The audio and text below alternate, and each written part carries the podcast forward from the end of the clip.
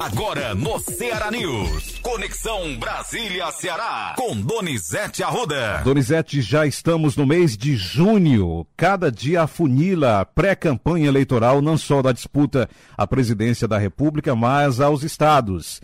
E o clima continua e aumenta cada dia entre os presidenciáveis. Bom dia, Donizete Arruda.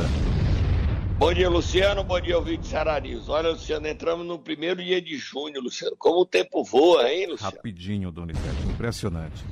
E o presidente Jair Bolsonaro hoje tem que comemorar que diminuiu o número de desempregados, né, Luciano? A manchete hoje nos principais jornais do Brasil. Você podia até ler a manchete aí do Globo, Luciano? É uma boa notícia. Emprego reage, mas renda do trabalho recua 7,9% em um ano taxa de desemprego no trimestre fechado em abril é de 10,5%, a menor para o período desde 2015.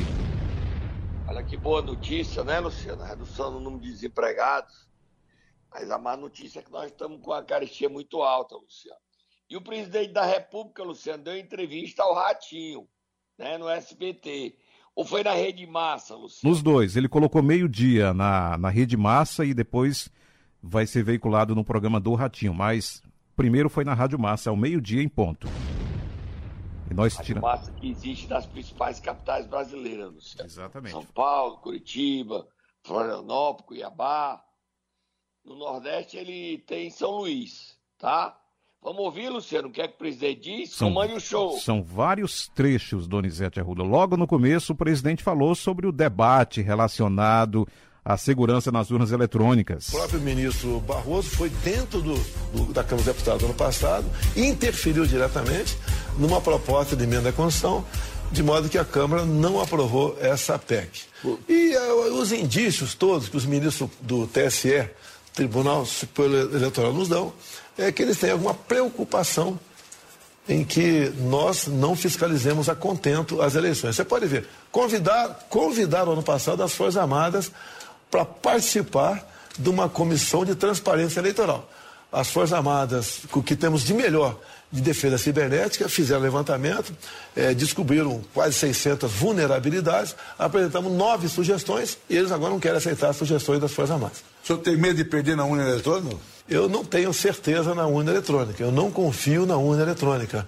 E como grande parte da população, entendo que o TSE deveria não ficar brigando comigo, dizendo que eu quero interferir, que eu ataco a democracia no Brasil. Eu deveria realmente tá, fazer uma audiência pública com os técnicos das Forças Armadas e com os deles, para que a gente possa realmente dizer quem tem razão e o que pode ser feito de verdade para garantir que o seu voto vá para A e o meu voto vá para B. Enquanto o presidente tiver com esse discurso, ele não vira o jogo contra o Lula, não, viu, Luciano? Discurso não cola mais, não. Tem que arranjar uma coisa nova. O Lula está cada vez mais arrogante. Vamos para frente, que é o presidente disse mais, Luciano. Falou sobre a Petrobras e a possibilidade de fatiamento da estatal. Se o senhor for presidente de novo, o senhor vai privatizar a Petrobras? A privatização da Petrobras leva no mínimo quatro anos. Tá? É uma ideia de fatiar a Petrobras. Realmente não está dando certo atualmente. Até chama de Petrobras Futebol Clube. Ali, apesar de estar na Constituição o seu caráter social, ela não aplica ela tem um lucro fenomenal. Não se compara percentualmente com outras petrolíferas do mundo todo. E vivemos um momento excepcional. Ninguém quer interferir, nem vai interferir nos preços. Mas a Petrobras não pode continuar usando a paridade de preço internacional, sendo que nós aqui somos autossuficientes, não somos em refino, sempre repassando isso para o povo. Próximo assunto, Luciano. Ratinho perguntou se o presidente tem medo de um novo ataque durante essa campanha eleitoral. Isso existe. É, a segurança nossa é muito preocupada com isso. Eu estou sempre no meio do povo, existe essa possibilidade, mas é o risco que eu tenho que correr. Afinal de contas, eu acho que o político tem que estar no meio do povo. Não interessa os momentos. Durante a pandemia, ter me visto, muito criticado pela grande mídia, eu estava no meio do povo aqui em Brasília e nas minhas viagens é, pelo Brasil. Até o momento, não o que nós conseguimos levantar é ameaças pela internet, etc., de envenenamento, de, de facada, de tiro, etc. E apesar de quem quer fazer não fala, né? a, a, segurança via o tal do GSI que nós temos aqui, é, no meu entender, faz um brilhante trabalho, tanto é que eu estou vivo até hoje. Está vivo, está preparado para outra, inclusive, né? Não, estou preparado para outra, espero que não ocorra. Não, Agora, preparado para outra eleição. deixa bem claro que eu, eu acredito que, que desvendar a motivação do atentado em mim em 2018 já poderia ter ocorrido, mas infelizmente parece que é uma rede de proteção em cima do Adélio. Quem investigou foi a Polícia Federal, Luciano. Exatamente. Tem mais. O presi mais? presidente falou sobre a polêmica da Lei Rouanet. Olha, quando eu assumi, Ratinho, a Lei Rouanet, é, algumas personalidades do mundo artístico do Brasil podiam pegar até 10 milhões por ano da Lei Rouanet e não prestava conta de nada. É, nós, quando assumimos, passei para um milhão, achei caro ainda. Daí chegou o Mário Frias, passou para 500 mil reais, além de critérios. Nós priorizamos o, o artista mais início de carreira, o sertanejo mais humilde. Isso, obviamente, os artistas conhecidos é, ficaram né, e estão revoltados com o nosso governo. Pois é, a gente vê muito isso e a gente nota que realmente os, os artistas que mais criticam foi aqueles que mais pegaram verbas na, na lei Rouanet. Sim. Essa lei Rouanet no seu próximo governo vai continuar? Olha, a minha ideia é transformar essa lei Rouanet para outra coisa, né? Ela pode continuar, o pequeno artista, botar um limite. Ratinho, olha só, que são 500 mil reais que é o teto. É muito dinheiro, Ratinho. É muito dinheiro. É mais do que o suficiente para o cara fazer seu show por aí. Você pode diminuir um pouco mais esse valor. E essa desobrigação de empresa pagar imposto e ajudar por lado de cá, ele pode, podemos é, voltar para o lado uma lei Rouanet para ciência, tecnologia. Saindo do Bolsonaro, vamos para o Lula, Luciano. Exatamente. Ontem o Lula disse que o PSDB acabou. Ele criticou até o Joe Biden. Ele lançou um livro com cartas em São Paulo. Cartas que ele recebeu enquanto esteve preso, Luciano. Vamos ouvir o Lula. Lula, no começo, ironizou o tal do golpe do presidente Jair Bolsonaro. Que nós temos que voltar a assumir esse país.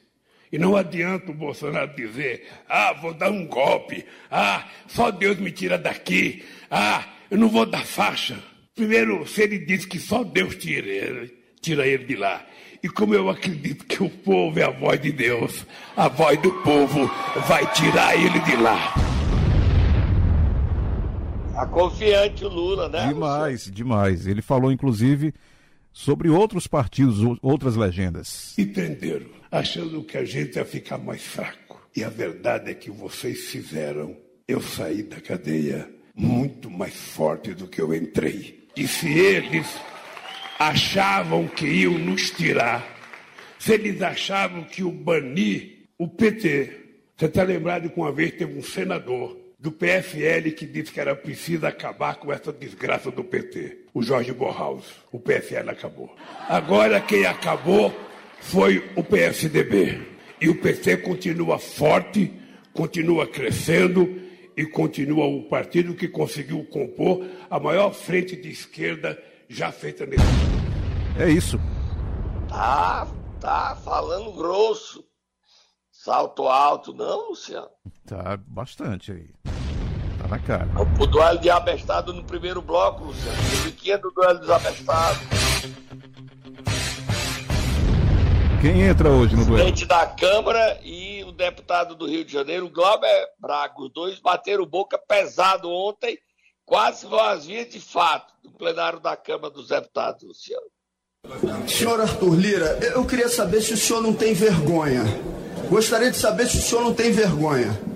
Deputado, deputado Glauber, olha, eu, eu não, não, vou abrir o microfone, Vossa Excelência, Vossa Excelência não pode fazer isso.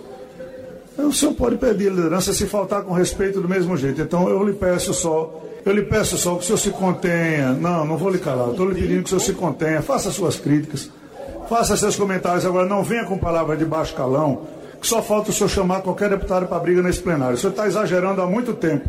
Então o senhor tem o que é justo, mantenha o respeito necessário. Se o senhor faltar com respeito, eu não lhe daria a palavra, o senhor vai ao Supremo Federal buscar o direito que o senhor quer. Eu vou abrir, se o senhor falar e faltar com respeito de novo, eu lhe corto o microfone, viu? O senhor está muito mal acostumado nessa casa, tá vendo? Não tem a palavra, Vossa Excelência, não. Muito bem. Como orienta o novo. Não tem a palavra, não tem a palavra. Não tem nem pela liderança. Como fala o novo.